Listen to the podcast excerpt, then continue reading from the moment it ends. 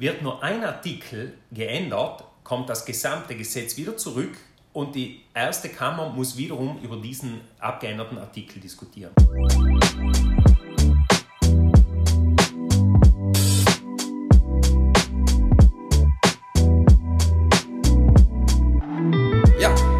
Willkommen zurück zu einer neuen Folge von äh, Covid Loquium. Äh, heute zu einer ganz besonderen. Und zwar äh, bin ich heute in der pädagogischen Abteilung in Bozen ähm, beim Hanno Barth zu Gast. Also es ist ja so, der Hanno Barth ist äh, bei mir zu Gast, irgendwie im äh, ähm, Covid Loquium. Und auf der anderen Seite bin ich heute bei ihm in seinen Räumlichkeiten, in seinem Büro zu Gast. Freue mich, dass Sie da sind. Herr Barth, äh, herzlich willkommen. Vielen Dank, ich mich auch. Ähm, und äh, wir haben äh, die Möglichkeit heute in Bezug auf die politische Bildung eure Fragen, äh, um die wir euch gebeten haben, äh, ihm zu stellen, äh, dass wir uns äh, so gut als möglich noch ein bisschen auf die Matura vorbereiten können in diesem Zusammenhang. Ähm, und da starten wir eigentlich direkt rein. Ähm, wir fangen an mit einer kleinen allgemeinen Runde und zwar jetzt ganz prinzipiell generell, ähm, welche Bereich, Bereiche die, Pro, die Kommission überhaupt äh, prüft. Also worauf müssen sich die diesjährigen Maturanten äh, einstellen? Also die diesjährigen Maturanten haben es ja insgesamt relativ gut erwischt. Also sie müssen nur ein mündliches Prüfungsgespräch von circa einer Stunde aushalten. Und dies äh, kann man sich kurz so vorstellen, dass es aus fünf Teilen besteht. Es beginnt mit, der, äh, mit einer Präsentation einer kleinen Arbeit über das zweite schriftliche Thema, also das schulspezifische Fach. Und die vier weiteren Themen sind einmal ein, äh, ein Text, der in Deutsch behandelt wurde im Laufe des Jahres, wird abgefragt werden. Es wird ein kurzes Referat noch zu den Erfahrungen Schule Wirtschaft äh, erbeten werden. Ähm, es, kommt dann noch, äh, es kommen dann noch die von der Kommission vorbereiteten äh, Materialien, wo der Schüler die bekommt und dann beantworten muss. Und zusätzlich wird dann eben noch der Fragenbereich politische Bildung äh, geprüft. Inzwischen heißt er gesellschaftliche Bildung äh, zumindest für das kommende Jahr. Und wegen dem treffen wir uns ja eigentlich hier. Ja, genau, das, so, so genau schaut es aus. Ähm, jetzt nur noch eine ganz kurze Frage. Wir haben jetzt die Aufgabe gehabt, so eine, eine Facharbeit jetzt zu schreiben in unserem fachspezifischen Bereich. Also das wäre jetzt äh, bei mir Griechisch-Latein gewesen. Ähm, äh, ist das sozusagen das Inputmaterial, von dem alles ausgeht? Weil beim Inputmaterial ist es auch nicht so ganz klar. Äh, kommt da später noch was dazu oder ist das die Basis? Also mit dem sollte gestartet werden. Aber es kommen dann eben noch die anderen Themen hinzu, die jetzt nicht alle nur um dieses Thema kreisen müssen, ja. sondern wo eben dann die Unterrichtsmappe, die, die Materialien, die die Kommission vorbereitet hat, die können natürlich dann auf andere Themen übergehen. Ja, genau. Ähm, äh, Jetzt ist es natürlich so, wie wir gesagt haben, dass die politische Bildung im Vordergrund steht heute bei unserer Vorbereitung. Und jetzt wäre ganz zu Beginn erst einmal zu fragen, äh, wenn ich mich vorbereiten möchte, wo bekomme ich gutes Infomaterial, äh, das auch stimmt und äh, eben dem der Sache hilfreich ist, sagen wir so. Es, ist natürlich, es sind natürlich so breit gefasste Themen, dass man kein Material finden wird, wo man sagt, wenn man diese 30 Seiten durchackert, dann weiß man vollkommen Bescheid. Aber wir hier von der pädagogischen Abteilung haben Material, didaktische Materialien ausgearbeitet, sowohl zum Autonomiestatut, zum Verfassungsrecht als auch äh, zur Europäischen Union. Also die würden alle diese Bereiche abhandeln. Nicht ganz kurz und kompakt, aber trotzdem, denke ich, äh, Schüler, vor allem Maturantengerecht. Und die finde ich äh, im Internet? Die können downgeloadet werden mhm. auf der Homepage äh, der pädagogischen Abteilung. Zugang, Zugriff, es ist passwortgeschützt und Zugriff haben die Lehrpersonen. Okay. Da müssen Sie im Fall nur eine Lehrperson fragen, mhm. Ihrer Schule, die kann die dann downloaden. Sollte sie äh, das Passwort noch nicht haben, kann es Sie es einfach nachfragen, äh, mhm. auch beten bei mir. Okay, sehr, sehr gut. Ähm, das heißt, einfach die Lehrer fragen, wenn man Infomaterial haben möchte. Und äh, im Zusammenhang dazu gibt es auch ein Südtirol-Handbuch mit Autonomiestatut, was ich hier mitgebracht habe, von der autonomen Provinz, das noch einmal einfach sehr, sehr gut alles erklärt und ähm, sich als Ergänzung zu diesem Podcast hier ähm, euch hilfreich sein wird. Und das finde ich auch als Download im PDF. Ja, genau, das finden Sie als als Download auch auf der Homepage des Südtiroler Landtages. Mhm. Okay, genau. Also das einfach mal mitnehmen. Dann fangen wir an mit unserem ersten Bereich, nämlich der Verfassung. Äh, und zwar geht es da zunächst einmal äh, um die ganz grundlegende Frage, was ist eine Verfassung und was sind ihre Funktionen? Ja, eine Verfassung ist das äh, grundlegende rechtliche Dokument eines Staates. In Deutschland wird es auch Grundgesetz genannt, weil es praktisch das Fundament bietet für die gesamte äh, gesetzgeberische Tätigkeit, für die gesamte Regierungstätigkeit und auch für die grundlegenden, Richt, äh, grundlegenden, grundlegenden Rahmenrichtlinien für das Zusammenlegen der Bürger. Äh, und die Funktionen sind eben genau die, einmal die Rechte und Pflichten, die die Bürger haben, festzulegen und dann auch den äh, Aufbau des Staates äh, zu organisieren. Und wie ist diese Verfassung entstanden? Die Verfassung ist, also die heutige Verfassung ist nach dem Zweiten Weltkrieg gestanden. Es gab bereits eine Vorläuferverfassung noch im Königreich Italien, also das Albertinische Statut. Aber die Verfassung der Republik ist nach dem Zweiten Weltkrieg entstanden und sehr entscheidend war hier der 2. Juni, ein Tag, an dem zwei Wahlen stattfanden. Einmal, welche Staatsform sollte Italien haben? Und die, eine relativ knappe Mehrheit entschied sich für die Republik. Und zusätzlich wurde die verfassungsgebende Versammlung gewählt. Und diese hatte den Auftrag, die Verfassung auszuarbeiten. Am 01.01.1948 war es soweit, dort trat diese Verfassung dann in Kraft. Mhm. Und seitdem haben wir diese Verfassung. mit leichten Änderungen. Also mit leichten Änderungen. Mit leichten Änderungen Aber ja. prinzipiell ist das dieselbe nach, nach Prinzipiell, also in den groben Grundzügen ist es dieselbe Verfassung. Es hat in Bezug auf Föderalismus noch einige Reformen gegeben. Äh, und einige Punkte wurden reformiert, aber im Wesentlichen ist es immer noch dieselbe okay, Verfassung. Ja. Kann man da jetzt so ad hoc zwei, drei äh, nennen, äh, die einem einfallen? Können? Ja, zum Beispiel 2001, die, die bereits erwähnte Föderalismusreform, die den äh, regionalen Körperschaften, besonders den Regionen, auch den Regionen mit Normalstatut, weitreichende Befugnisse gab. Mhm. Und die das Zusammenspiel zwischen Staat und Region änderte. Davor praktisch hatte der Staat eine sogenannte Generalkompetenz und die Regionen aufgelistete spezielle Kompetenzen. Jetzt wurde das umgekehrt. Das heißt, jetzt hat der äh, Staat äh, die sogenannte General, äh, die sogenannte taxative Kompetenz, wo genau festgelegt für was der Staat zuständig ist. Für alles andere sind die Regionen zuständig. Mhm. Okay. Ähm, und wie ist das gegliedert, diese, diese Verfassung? Wie ist die eingeteilt? Also die italienische Verfassung hat, so könnte man sagen, drei Glieder. Der erste Teil, Artikel 1 bis 12, äh, sind die Grundprinzipien der italienischen Verfassung. Dort wird festgelegt, dass Italien eine Republik ist, dass die Minderheiten geschützt werden, dass sie, dass sie den Föderalismus befürwortet, äh, dass sie die Arbeit schützen. Also so grundlegende Prinzipien des Selbstverständnisses der Republik sind dort drinnen. Äh, dann von den die nächsten Artikel 13 bis 54 sind dann die sogenannten bürgerlichen Rechte oder die, die, Grund, die Rechte und Pflichten der Bürger, äh, die wiederum unterteilt werden können in die bürgerlichen Grundfreiheiten, die politischen Grundfreiheiten, wirtschaftlichen und sozialen Grundfreiheiten. Und der letzte Teil der Verfassung danach äh, betrifft den Aufbau des Staates. Also dort wird festgelegt, äh, über welche Organe der Staat Italien regiert wird, also Parlament, äh, Regierung, äh, Staatspräsident, wie sie aufgebaut sind und wie sie agieren können. Und die Garantien noch, die verfassungsmäßig gegeben werden. Mhm. Ähm, die Staatsorgane, die es laut Verfassung gibt, äh, wären dann welche?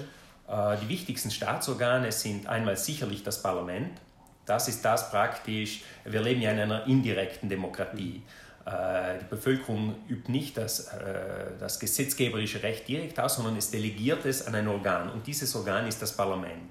In Italien besteht das Parlament aus zwei Kammern, der Abgeordnetenkammer und dem Senat. Die Abgeordnetenkammer hat 630 Mitglieder, der Senat 315 Mitglieder plus noch die Senatoren auf Lebenszeit. Ähm, dieses Organ, also das Parlament, ist zuständig einerseits für die Gesetzgebung, das ist seine wichtigste Kompetenz, dann für die Kontrolle der Exekutive, also der Regierung. Äh, es wählt den Staatspräsidenten und hat sonst noch einige weitere Befugnisse, mhm. die wir uns jetzt nicht verlieren ja. werden. Ähm, äh, jetzt auch aktu zur aktuellen äh, Corona-Situation wäre es vielleicht interessant, äh, was ich mich gefragt habe, ist jetzt zum Beispiel äh, in einer Notstandssituation, wo sozusagen diese Machtbefugnisse erweitert werden seitens der Regierung, ist das äh, in der Verfassung festgelegt oder hat das jetzt mit der Verfassung nichts zu tun? Na doch, die Verfassung sieht die Möglichkeit sogenannter Notverordnungen vor. Ähm, das wäre praktisch, wo sich die Regierung einen Teil der gesetzgeberischen Kompetenz des Parlaments aneignet, indem sie in aller Schnelle eine Verordnung erlässt. Äh, diese Verordnung muss dann allerdings innerhalb von 60 Tagen vom Parlament genehmigt werden, sonst verfällt sie im Nachhinein. Diese Notverordnungen, muss man sagen, wurden in Italien auch häufig missbraucht. Unter der Regierung Berlusconi wurden sehr häufig mit Notverordnungen regiert, wo allerdings keine Not am Mann äh, geherrscht hat. Mhm. Okay. Ähm, die Aufgaben und Funktionen, man hört ja immer die Minister. Äh, was, was ist eben die Aufgabe und Funktion von, von Ministern? Ja, die Minister sind also ein Teil der Regierung. Die Regierung äh, setzt sich zusammen aus dem Ministerpräsidenten und, äh, und den einzelnen Fachministern, von denen jeder für einen speziellen Bereich zuständig ist. Es gibt hier den Außenminister, der eben für die Beziehung zum Ausland zuständig ist, den Verteidigungsminister, der über das Heer den äh, Bildungsminister und Unterrichtsminister, der eben für diesen Bereich zuständig ist. Und die Tätigkeit der Minister, um es jetzt nur kurz und bündig zusammenzufassen, sind einerseits darin, Gesetzesvorschläge auszuarbeiten. Also äh, wenn ein Parlament ein Gesetz erlässt, äh, agiert es meistens, nachdem die Regierung einen Antrag dafür gestellt hat. Und die Regierung, in der Regel haben die Minister und ihre Beamten einen Wissensvorsprung dem einzelnen Parlamentarier oder dem Bürger gegenüber, die auch äh, Gesetzesvorschläge einreichen könnten. Mhm. Deswegen reichen die meisten Gesetzesvorschläge die Regierungsmitglieder ein. Und das ist einer der Aufgabenbereiche, einen Gesetzesvorschlag auszuarbeiten. Äh, der weitere die weitere, ein weiterer wichtiger Aufgabenbereich ist, nachdem die Gesetze erlassen wurden, dafür zu sorgen, dass diese Gesetze auch Wirklichkeit werden. Nachdem ein Gesetz zum Beispiel zu einer Unterrichtsreform erlassen wurde, ist es Aufgabe des Ministers in diesem Bereich, dafür zu sorgen, dass das alles umgesetzt wird. Hierzu muss er Verordnungen erlassen, in denen die Details genau geregelt werden. Mit Rundschreiben alle informieren und darauf hinweisen, wie das umzusetzen wäre. Er muss dafür sorgen, dass die finanziellen Mittel äh, zur Verfügung stehen, die dafür vorgesehen und notwendig wären und so weiter. Mhm. Okay. Ähm, man hört auch immer wieder äh, die Begriffe Abgeordnete und äh, auch vorhin Senatoren. Was ist jetzt da eigentlich der Unterschied? Der Unterschied ist jener, dass sie zwei unterschiedlichen Kammern angehören, aber ihre Funktionen sind identisch.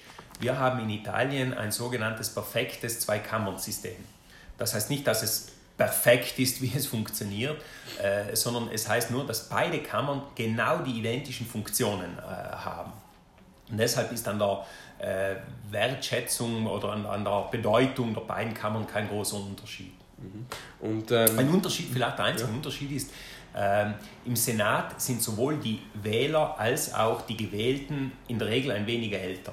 Während, in der Abgeordneten, während man die Abgeordnetenkammer ab 18 Jahre wählen kann und man muss 25 Jahre sein, um gewählt werden zu können, sind dieselben Zahlen 25 Jahre beim, beim Senat. Also man muss 25 Jahre alt sein, um einen Senator wählen zu können und muss 40 Jahre alt sein, um gewählt werden zu können. Um ein Senator sein zu dürfen. Okay, äh, die gehören eben diesen zwei Kammern an und dieses Zwei-Kammern-System birgt gewisse Vorteile und gewisse mhm. Nachteile. Vielleicht können wir auch die mhm. ganz kurz äh, erklären. Ja, ein Vorteil ist jener, dass äh, eine Gesetzesänderung nicht einfach aus der Hüfte geschossen kommen kann sondern bei der Gesetzgebungsprozess läuft folgendermaßen ab.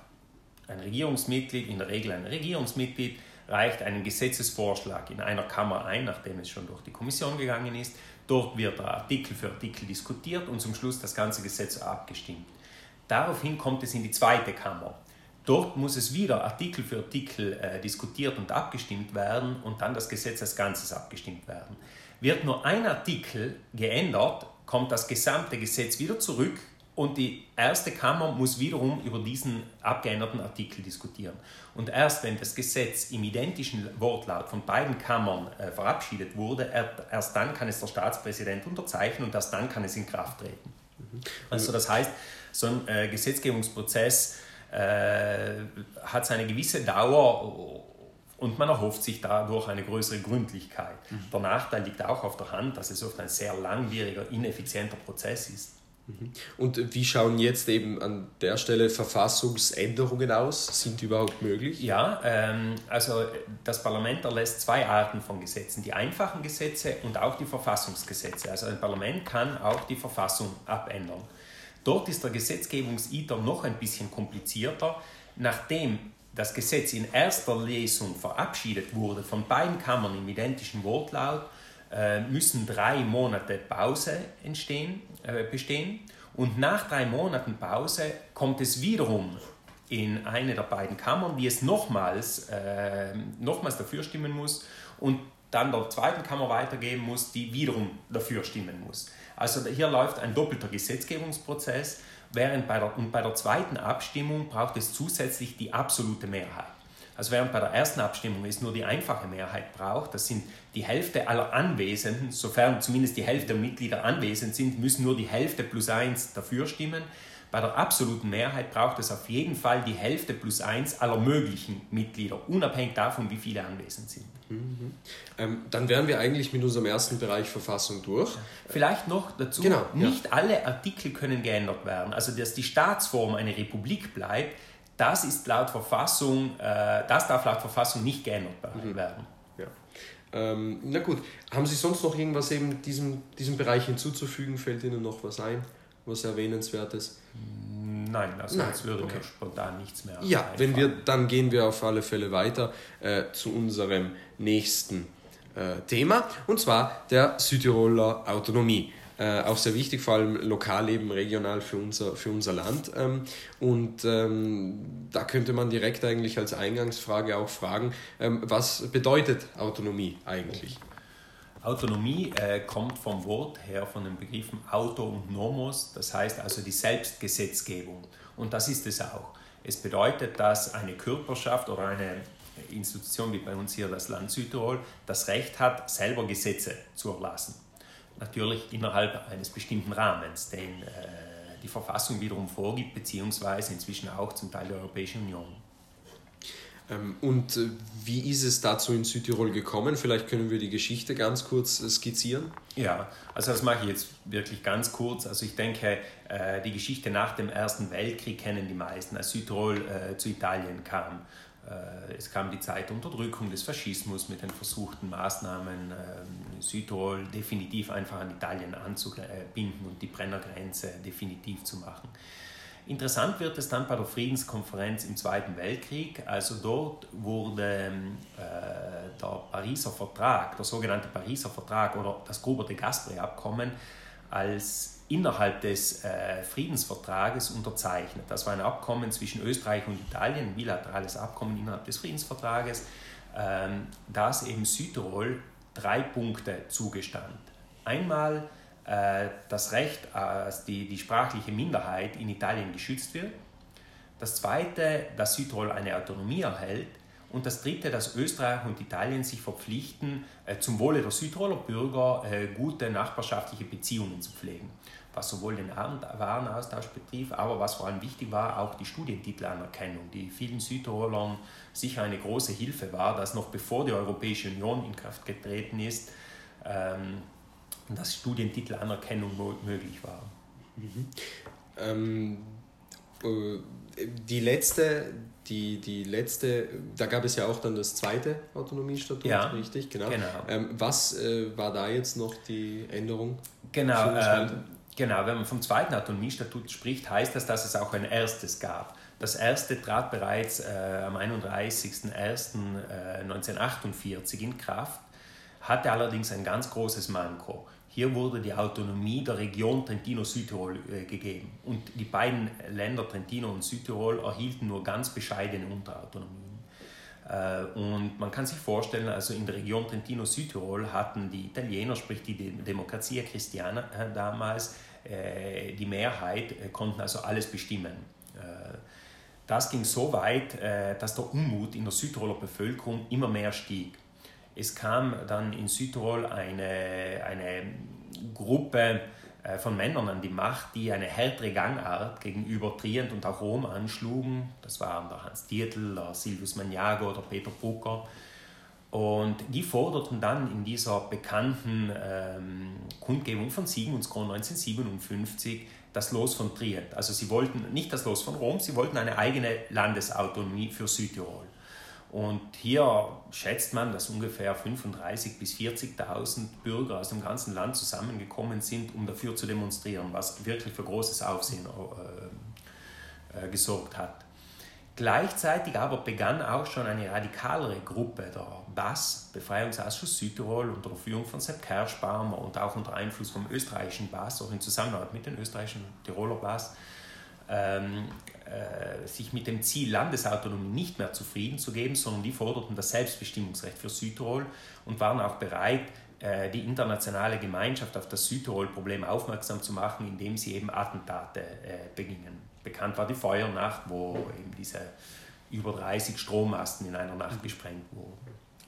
Und auf jeden Fall hat sich dann etwas bewegt und Italien hat begonnen, äh, eine 19er-Kommission einzuberufen und dort wurde Schritt für Schritt eine, äh, ein Maßnahmenkatalog, ein sogenanntes Paket ausgearbeitet, äh, mit dem Ziel, mit diesen Maßnahmen Südtirol eine Landesautonomie äh, zu geben, die das Land befriedete und zufriedenstellte. Mhm. Und das ist effektiv dann auch gelungen. Ja.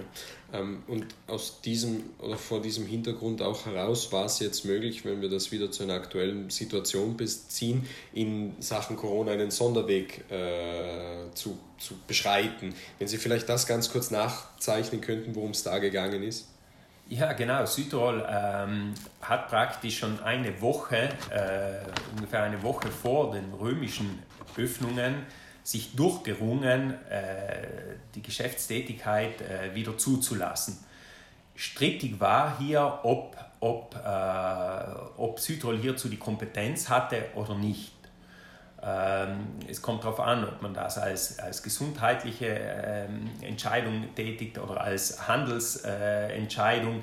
Äh, das sind dann Streitigkeiten, die im Streitfall vor dem Verfassungsgericht ausgefochten worden hätten müssen. Mhm. Allerdings ist es so, seit der Verfassungsreform von 2001 äh, ist ein Landesgesetz, sobald es verabschiedet wird, tritt es in Kraft. Und es kann erst annulliert werden, wenn der Verfassungsgerichtshof es annulliert. Früher, vor 2001, war es so, dass Südtirol, eine, nachdem es ein Gesetz verabschiedet hatte, das der römischen Regierung zum Sichtvermerk vorlegen musste. Und es konnte erst in Kraft treten, nachdem dieser Sichtvermerk gekommen wäre. Also vor 2001 wäre diese Maßnahme nicht durchgegangen. Dank der Reform von 2001 äh, konnte Südtirol diese Maßnahme ergreifen und sie wurde auch nicht äh, angefochten. Ich glaube, inzwischen ist das sowieso hinfällig. Ja, ja, das ist richtig. Francesco Boccia, der Regionenminister, hat das zwar angekündigt, aber aufgrund der äh, dieser einen Woche Zeitverschiebung hat sich das, ist sich das dann nicht mehr ausgegangen, weil dann sowieso Italien geöffnet hat. Ähm, ja, äh, dann schauen wir uns ganz kurz an, welche Organe wir hierzulande äh, im, in diesem Autonomiestatut haben, wer, wer da wichtig ist. Ähm, die Organe funktionieren wieder ein bisschen in Analogie äh, zu den staatlichen Organen. Das, was ähm, im Staat die, äh, das Parlament, die Aufgaben, die im Staat das Parlament übernimmt, übernimmt im Südtiroler Landtag. Das ist das gesetzgebende Organ. Es besteht, hat allerdings besteht nur aus einer Kammer und die setzt sich aus 35 Abgeordneten zusammen.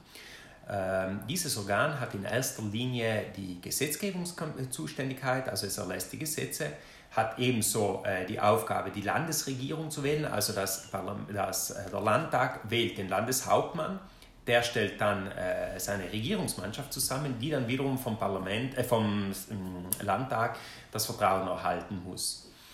Und bei Bedarf kann der Landtag das Vertrauen auch wieder entziehen.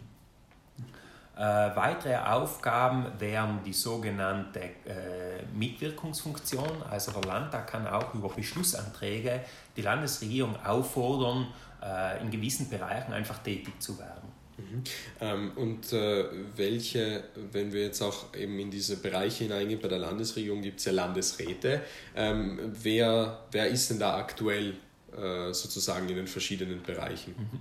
Also den Landeshauptmann wird jeder kennen, äh, das ist der Arno Kompatscher. Vielleicht noch davor, in dieser Legislaturperiode äh, setzt sich die Landesregierung, setzt sich die Mehrheit äh, aus zwei Parteien zusammen, der Südtiroler Volkspartei und der Lega. Mhm. Äh, diese zwei äh, stellen dann auch die, die Landesräte. Ja. Verzeihung, diese Legislaturperiode dauert jetzt bis 2023? Ja, genau, von 2018 fünf, fünf bis 2023. Jahre. Fünf Jahre, genau, dauert die Legislaturperiode.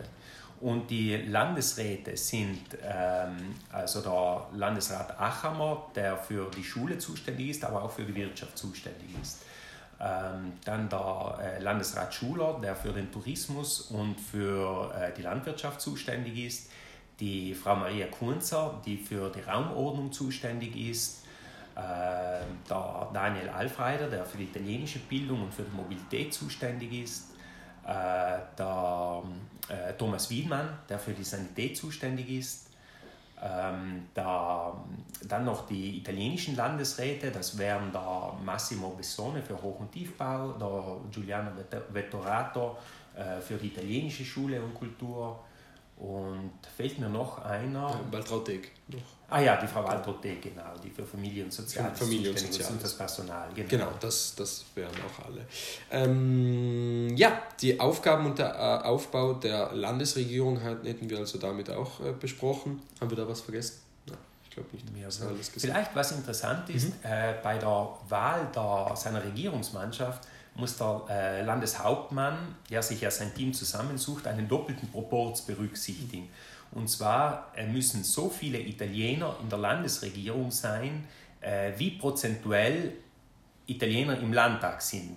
Gegenwärtig sind ein bisschen mehr als 20 Prozent der Mitglieder des Landtages Italiener, also müssen auch 20 Prozent der Landesregierung, das sind also zwei Italiener sein.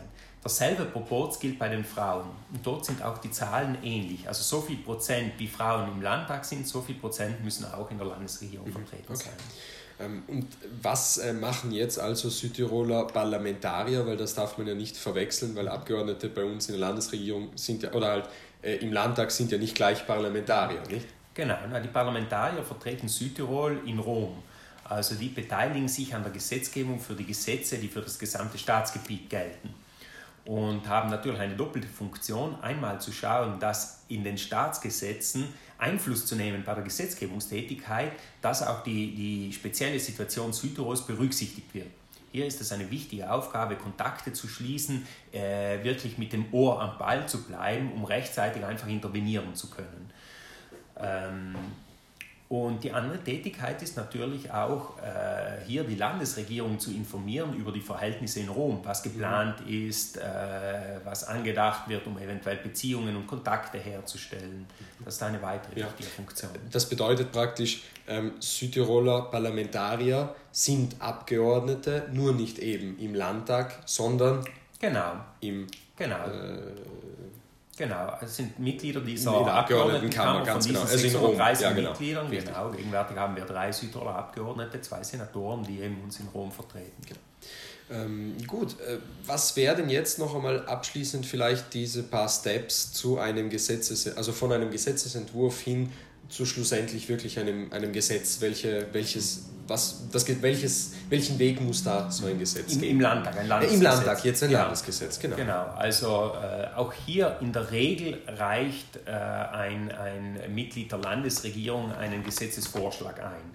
Möglich wären es auch Bürger mit den entsprechenden Unterschriften oder jeder Landtagsabgeordnete könnte das auch äh, übernehmen. Äh, dieser Gesetzesvorschlag landet zuerst in einer Kommission, in der äh, alle Parteien vertreten sind. Und diese Kommission äh, diskutiert den Gesetzesvorschlag schon mal im Voraus durch, ändert ihn vielleicht ein bisschen ab, äh, passt ihn an und reicht ihn dann mit einem Bericht an den Landtagspräsidenten weiter. Der reicht ihn dann dem Plenum weiter, also wo sich alle 35 Abgeordneten treffen. Und dort wird äh, nach einer Generaldebatte über die grundsätzliche Sinnheftigkeit, Notwendigkeit äh, des Gesetzes äh, Artikel für Artikel diskutiert und abgestimmt. Nachdem jeder Artikel abgestimmt wurde, findet zum Schluss noch eine generelle Abstimmung über das ganze Gesetz äh, statt. Nachdem es verabschiedet wurde, äh, unterzeichnet es der Landeshauptmann und, und in der Regel 15 Tage später tritt es in Kraft. Außer, wie es jetzt auch bei diesen äh, Gesetzen bezüglich der ähm, Corona-Situation war, außer es wird ein genaues Datum angegeben, wann es in Kraft tritt. Mhm. Gut. Ähm, wenn wir da nichts mehr haben, dann können wir weitergehen, oder? Ja, ja mir wäre Gut, nichts mehr. Ähm, für den äh, letzten und äh, dritten äh, Bereich, äh, den wir vorbereitet haben, ähm, schauen wir uns ganz kurz die EU an und äh, fragen uns, was ist die EU? Ja, ganz große Frage. Wie soll man das angehen? Ja, also die EU, also das Kürzel steht für Europäische Union. Und äh, was sie ist, ist natürlich nicht ganz einfach zu beantworten. Also man kann sofort sagen, es ist eine supranationale Organisation, ähm, deren Konstrukt zwischen zwei Visionen äh, drinnen steckt. Es gab äh, die Vision des ähm, Staatenbundes oder Europa der Vaterländer. Diese Vision wurde zum Beispiel vom Franzosen Charles de Gaulle stark vertreten, der die Europäische Union äh, vor allem sah als eine Zusammenarbeit von mehr oder weniger autonomen Staaten und die Zusammenarbeit sollte in erster Linie auf Regierungsebene entstehen.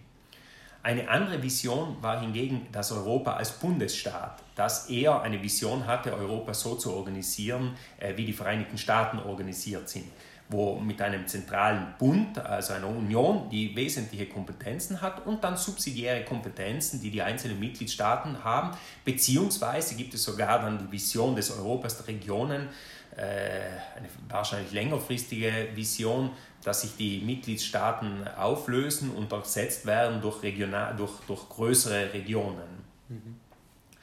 In diesem Zusammenhang gibt es ja auch diese EVTZs. Es gibt äh, zum Beispiel die Europaregion Trentino, Tirol, äh, ähm, Tirol, Trentino, Südtirol.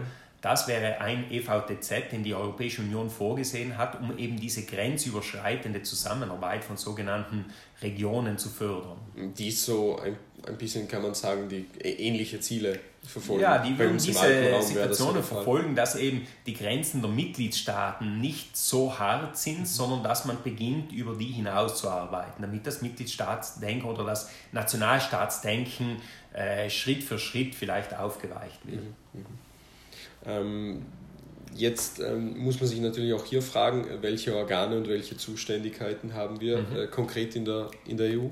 Ja, das ist natürlich jetzt auch ein relativ äh, kompliziertes Konstrukt, in dem diese beiden Ideen, äh, Europa der Vaterländer und, und äh, Europa als, als Bundesstaat, beide irgendwie in den Organen ablesbar sind. Es, hm, ich fange mal an, vielleicht das oberste Gremium, wenn man so sagen kann, ist der Europäische Rat. Der setzt sich zusammen aus allen Staats- und Ministerpräsidenten der Mitgliedsländer plus äh, der Kommissionspräsidenten plus einen, ähm, einen ständigen Vorsitzenden, das wäre der Belgier Charles Michel gegenwärtig, äh, plus dem Außenminister der EU, wie er oft genannt wird, also der hohe Vertreter der Außenpolitik der Europäischen äh, Union. Ähm, und dieses Gremium trifft sich an den sogenannten Gipfeltreffen und gibt die grobe Marschrichtung vor, wirkt aber nicht im Detail operativ. Die operativen Aufgaben haben dann äh, in der Legislative haben wir zwei Organe, die dort gesetzgeberisch tätig sind. Einmal den Ministerrat, der wird auch der Rat der Europäischen Union genannt. Das ist verwirrend. Der erste war der Europäische Rat, das ist hier der Rat der Europäischen Union oder Ministerrat. Ministerrat wird auch genannt, weil dort sitzen die einzelnen Fachminister äh, der Mitgliedsländer drinnen. Also das wäre so dieses Gremium, das am ehesten dieser Vorstellung von Charles de Gaulle einer intergouvernementalen Zusammenarbeit entsprechen würde. Die Minister treffen sich und entscheiden. Das Gremium hingegen, das jetzt für die, äh, das eher diesen Bundesgedanken im Hintergrund hat, wäre das Europäische Parlament. Äh, dort werden äh, von den Bürgern Europas die Abgeordneten gewählt. Allerdings vertreten die, werden die Abgeordneten im Europäischen Parlament nicht so gruppiert nach Nationalstaat, also hier sitzen die italienischen Abgeordneten, dort die deutschen, dort die belgischen, sondern nach Ideologie. So gibt es sogenannte Fraktionen. Die größte ist die Europäische Volkspartei, in denen praktisch alle Volksparteien der Mitgliedsländer drinnen vertreten sind. Dann äh, die, Sozi äh, die sozialistische Fraktion, wo die ganzen sozialistischen Parteien vertreten sind, die Grünen, die Liberalen und so weiter. Also man sieht, dort wird äh, dieser Gedanke Europa als Föderalstaat, als Bundesstaat praktiziert. Und die, die hier verschwimmen eher die nationalen Zugehörigkeiten und die einzelnen äh, Mitglieder sollen eher eine Ideologie vertreten als die Interessen des Mitgliedslandes. In der Realität äh, bleibt natürlich ein gewählter Vertreter auch immer irgendwie seiner Region, die ihn gewählt hat, äh, loyal und verbunden. Ähm, und welche Rolle spielt da Italien in diesem großen Ganzen? Äh, Italien also hat äh, natürlich einen äh, beim Ministerrat einen, wie jedes Mitgliedstaat einen Vertreter dort allerdings sind die Stimmen dort gewichtet. Äh, seit dem äh, Reformvertrag von Luxemburg ist das bei der Abstimmung im Ministerrat so geregelt, dass 55 Prozent der Mitgliedstaaten dafür sein müssen und die müssen 65 Prozent der Bevölkerung äh, umfassen. Insofern hat Italien ist ein größeres Land und hat in, in, insofern mehr Gewicht äh, als die Stimme Maltas, wenn es darum ginge, nachzuzählen, ob überhaupt äh, 65 Prozent der Bevölkerung zusammenkommen. Äh, Im Europäischen Parlament, das wird genau aufgelistet, wie viel äh, Parlamentarier ein, ein Staat zur Verfügung äh, bekommt. Ich habe die Zahl nicht genau im Kopf. Ich glaube, Italien müsste bei die 70 rum sein, 72 oder, oder so etwas. Ja.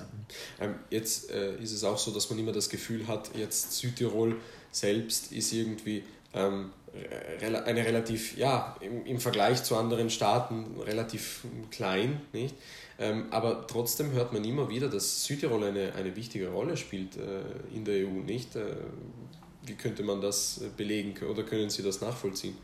Ähm, so als, als Landwirtschaft, äh, als Land der Landwirtschaft und als Land der regionalen Produkte etc. Diese Dachmarke Südtirol ist ja sehr äh, prominent. Äh, ja, ich, ich, ich weiß nicht, ob wir wirklich eine bedeutende Rolle spielen, weil die Wahrnehmung, die wir haben, äh, ist natürlich von unseren Medien und so weiter geprägt. Ich wüsste nicht, ob jetzt ein Belgier uns als bedeutende äh, Region wahrnimmt ja. oder ein Pole oder mhm. so. Das, das würde ich bezweifeln. Mhm. Wo man natürlich schon merkt, dass Südtirol eine, eine gewisse Rolle spielt, in einigen Bereichen ähm, haben wir sind wir wirklich federführend, auch was zum Beispiel die Landwirtschaft, Apfelanbau und so weiter betrifft. Also technologisch und so ist hier Südtirol sicherlich sehr federführend, wo andere ähm, Regionen durchaus äh, herschauen. Und was immer wieder äh, nachgefragt wird, also ist das Autonomiemodell, das wir haben, dass das sich durchaus anbietet als Modell auch für andere Krisenregionen. Ja. Hier kommen immer wieder meines Wissens Delegationen her, die sich das Südtiroler Autonomiemodell studieren. Ist es jetzt so, jetzt fällt mir noch spontan ein, weil ich das oder das Autonomiemodell natürlich aus Italien kenne, wenn man jetzt anschaut, ja, Sardinien ist mhm. auch eine autonome Provinz oder eben so. Äh, könnte man das jetzt, naja, ist vielleicht schwierig, aber könnte man das jetzt vergleichen mit äh, dem Freistaat Bayern äh, in, in, in Deutschland, dass die ja auch irgendwie eine eigene die Zuständigkeiten, die Zuständigkeiten, ja, die machen ja noch einmal einen, die, die bilden ja noch einmal einen eigenen, ja, kleinen Staat im, im Staat. Ja, ähm, also in, in Deutschland ist es sowieso so, dass äh, Deutschland ist als Bundesstaat organisiert. Also dort hat der Bund gewisse Kompetenzen, aber äh, sehr weitreichende Kompetenzen haben die einzelnen Bundesländer. Das heißt, das, was Südtirol hier an Autonomie hat, hat dort jedes Bundesland, weil in etwa, ähm, okay, nicht eins ja. zu eins, aber Österreich und Deutschland sind eben Bundesstaaten die sind, und die Schweiz, die sind anders organisiert ja. als, als äh, Frankreich oder Italien, die ja. vom Grunde her eigentlich Zentralstaaten waren. Aber fällt Ihnen da irgendwo ein vergleichbares Modell ein, Für so wie wir es in Südtirol haben? Ja, ich denke, also die, die Kompetenzen, die österreichische Bundesländer haben oder deutsche Bundesländer sind, sind durchaus vergleichbar. Okay. Mhm. Ich, ob, ich ob ich eine nationale ethnische Minderheit in einem anderen Staat, ja, vielleicht Belgien. Auch dort gibt es eine mhm. deutsche Minderheit, die wirklich relativ weitreichende äh, Zuständigkeiten hat, obwohl sie relativ klein ist. Na gut. Ähm, dann wären wir auch schon äh, bei unserer letzten Frage in Bezug auf die EU. Vielleicht könnte man das noch ganz kurz oder vielleicht könnte man das ausbauen auch ein bisschen. Äh, welche Probleme erfordern in Europa aktuell besondere Aufmerksamkeit? Das ist ja ähm, relativ schwierig, weil man hört oft viele Begriffe eben in den Raum geworfen. Ich sage nur äh, Thema Schulden jetzt zum Beispiel. Ja, vielleicht fangen wir auch dort gleich an. Mhm. Ähm, wie schaut das aus, Italien und, und die Schulden, wie muss man sich das vorstellen? Ja, das, das ist wirklich ein, ein Riesenproblem und das, wird, das werden wir sicher nicht so schnell loskommen. Also besonders seit der Einführung des Euros, der gemeinsamen Währung, hat jeder Staat oder hätte jeder Staat die Pflicht, sich an gewisse Vorgaben zu halten, die vertraglich festgelegt werden. Diese wären maximal ein Staatsdefizit von 60 Prozent, also das war, wäre die akkumulierte Schuld, die ein Staat hat, und die Neuverschuldung dürfte maximal 3 Prozent betragen. Äh, Italien ist bei den 100 war bei den 130 Prozent. Ich weiß nicht, wie es jetzt aussieht, wenn das BIP zurückgeht. Das, das Bruttoinlands, also das sind 130 Prozent des Bruttoinlandsproduktes. Jetzt durch diese Corona-Krise mit fast zwei Monaten Produktionsausfall, Rückgang des Tourismus und so weiter, wird das BIP, das Bruttoinlandsprodukt, sicher radikal hinunterfallen. Das heißt, prozentuell steigt die Staatsschuld nochmals in enorme Höhen. Und äh, das ist eine Riesenherausforderung für Italien, jetzt diese Schuld wieder zu finanzieren. Also das müsste ja über Steuern funktionieren. Ja. Allerdings haben wir jetzt gegenwärtig einen Steuerrückgang, weil das Bruttoinlandsprodukt zurückging, aber eine Ausgabenerhöhung, die ganzen Sozialleistungen, die gezahlt werden müssen, Unterstützungen in Unternehmen und so weiter. Ähm, deswegen wird er jetzt gebeten, ähm, ob es nicht diese Euro-Bonds oder inzwischen hätte man sie jetzt Corona-Bonds umgenannt oder sonstige äh, Unterstützungen von der Europäischen Union oder von den anderen Mitgliedsländern kommen könnten. Mhm. Nur laut der, Mitglied, laut der Verträge, laut Reformvertrag von Lissabon, ähm, gibt es die sogenannte No-Bail-Out-Klausel. Das heißt explizit, ein Mitgliedsstaat darf nicht einen anderen Mitgliedsstaat finanzieren und auch die Europäische Union darf nicht einen anderen Mitgliedsstaat finanzieren. Also man wollte dort explizit festschreiben, dass jeder für die eigene Haushaltsdisziplin selber verantwortlich ist und nicht zuerst unverantwortlich agieren kann und dann äh, die anderen Mitgliedstaaten ja. bzw. die Union flehen kann, äh, ihn zu unterstützen. Ja. Allerdings scheint die Realität so zu sein, dass wenn Italien nicht geholfen wird, dass es wirklich zu einem Staatsbankrott kommen könnte. Und das hätte unvorhersehbare Folgen. Und so ist natürlich ein, ein starker Druck auch auf die anderen europäischen Mitgliedsländer, auf die sogenannten Nordstaaten, die, die in der Haushaltsdisziplin äh, wesentlich besser sind, äh, trotzdem Italien zu unterstützen. Und das scheint ja ein Maßnahmenpaket durchgesetzt worden zu sein, in dem Italien relativ großzügig bedient wird, sei es mit äh, rückzahlbaren Krediten, aber auch mit, äh, mit Geldgeschenken. Mhm. Äh, gut, ja, ähm, was, was hätten wir noch? Ähm, ja, gut, Brexit hat man sehr viel schon, glaube ich, gehört. Ich glaube, das muss man nicht mehr so ausbauen. Was noch vielleicht äh, interessant wäre, was so mein so ein Fall ist, den ich persönlich verfolge. Wir haben ja vorhin über die Organe auch gesprochen der EU. Äh, wir haben gesagt, äh, dass das, dass das Parlament in, in Brüssel sitzt, mhm. dass der EuGH, also der Europäische Gerichtshof in Den Haag, wie sagt man, situiert ist. Ja. Und darum geht es auch. Nein, der Europäische Gerichtshof Na. ist in Luxemburg. Der internationale Gerichtshof. Ah, der internationale, ja, Ver Verzeihung, ja genau, in Luxemburg, äh, der Europäische Gerichtshof. Ähm, und ähm, da ist es mir ja, da habe ich ein bisschen verfolgt, was eigentlich so ein äh, Gesetz auch äh, jetzt von dieser Seite auslösen kann, beispielsweise beim Mautskandal äh, in Deutschland, äh, wo der Verkehrsminister Andreas Scheuer eben so eine, eine, eine Maut ähm, gefordert hat, die eben nicht ähm, mhm. ähm, dem europäischen Modell gerecht wird, weil sie ja nur für, unter Anführungszeichen, sage ich jetzt einmal, Ausländer gedacht war und nicht für die Deutschen auch selber. Vielleicht können Sie das ganz kurz umreißen, weil das ist so ein ähm, ja. So ein interessantes Detail in, in, in, diesem, in diesem Zusammenspiel aus äh, Europäischer Gerichtshof und eben äh, Kompetenzenüberschreitung ja. seitens eines Ministers. Ein großes Dilemma. Der Minister dachte, regelkonform zu handeln, eine Maßnahme zu ergreifen, eine Maut einzuführen, die jetzt in erster Linie eben die Durchreisenden zu zahlen hätten ähm, und hat daraufhin auch die ganzen Aufträge an die entsprechenden Unternehmen vergeben, damit sie dies einführen. Jetzt wurde vom Europäischen Gerichtshof diese Maßnahme als EU-widrig gekennzeichnet, weil sie eben die Ausländer diskriminiert, äh, die europäischen äh, anderen, die Ausländer aus den europäischen Mitgliedstaaten. Und insofern ist jetzt diese Maßnahme als nicht mehr legal hier. Das heißt, die Aufträge, den Aufträgen, die vergeben worden sind, fehlt jetzt die Rechtsgrundlage. Und jetzt äh, sagen die Unternehmen, die bereits daran gearbeitet haben, ja, aber wir, wir haben schon gearbeitet, wir brauchen jetzt eine Schadensersatzforderung. Und jetzt ist die Frage, ja, wer bezahlt das? Mhm. Äh, zahlt das der Staat? Zahlt das, äh, hat der Staat eine Regressklage auf die beteiligten Personen? Das sind dann immer diese relativ komplizierten Fragen, die, die dann auftauchen. Mhm. Ja. Ähm, und vielleicht noch abschließend jetzt wirklich äh, zur EU. Ähm, man hört auch immer wieder, eben, klar, im, im, politischen Diskurs ist das gang und gäbe, dass man auch europakritisch äh, sich äußert, aber was man auch sehr häufig hört, ist ähm, äh, der Satz, ja, der Euro wird, wird, wird irgendwann sterben. Würden Sie das so, ja, würden Sie das so unterschreiben? oder hätte man, hätte man da was anders machen können im Aufbau? Oder hätte man nichts anders machen können bei diesem, bei diesem Euro oder bei dieser Euro-Thematik? Ist diese Europakritik in Bezug auf die Währung gerechtfertigt? Also meine persönliche Meinung ist, dass im Aufbau einiges falsch gemacht wurde. ähm, es gab schon vor der Euro-Einführung im Wesentlichen zwei Positionen, die sogenannten Ökonomisten und die Monetaristen.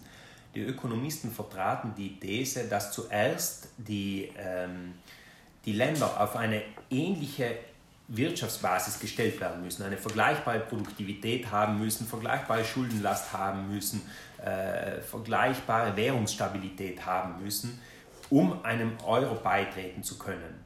Die Monetaristen hingegen haben gesagt, äh, wir wollen zuerst die gemeinsame Währung und die wird die Mitgliedsländer zwingen, äh, dann die, ihre Wirtschaft zu, äh, zu harmonisieren.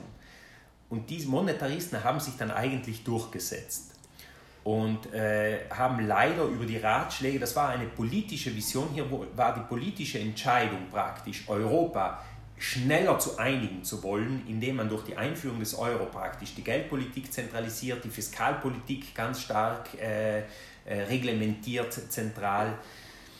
Ich glaube, diese politische Vision überwog ähm, und, und hat die volkswirtschaftliche Vernunft ein bisschen verdrängt.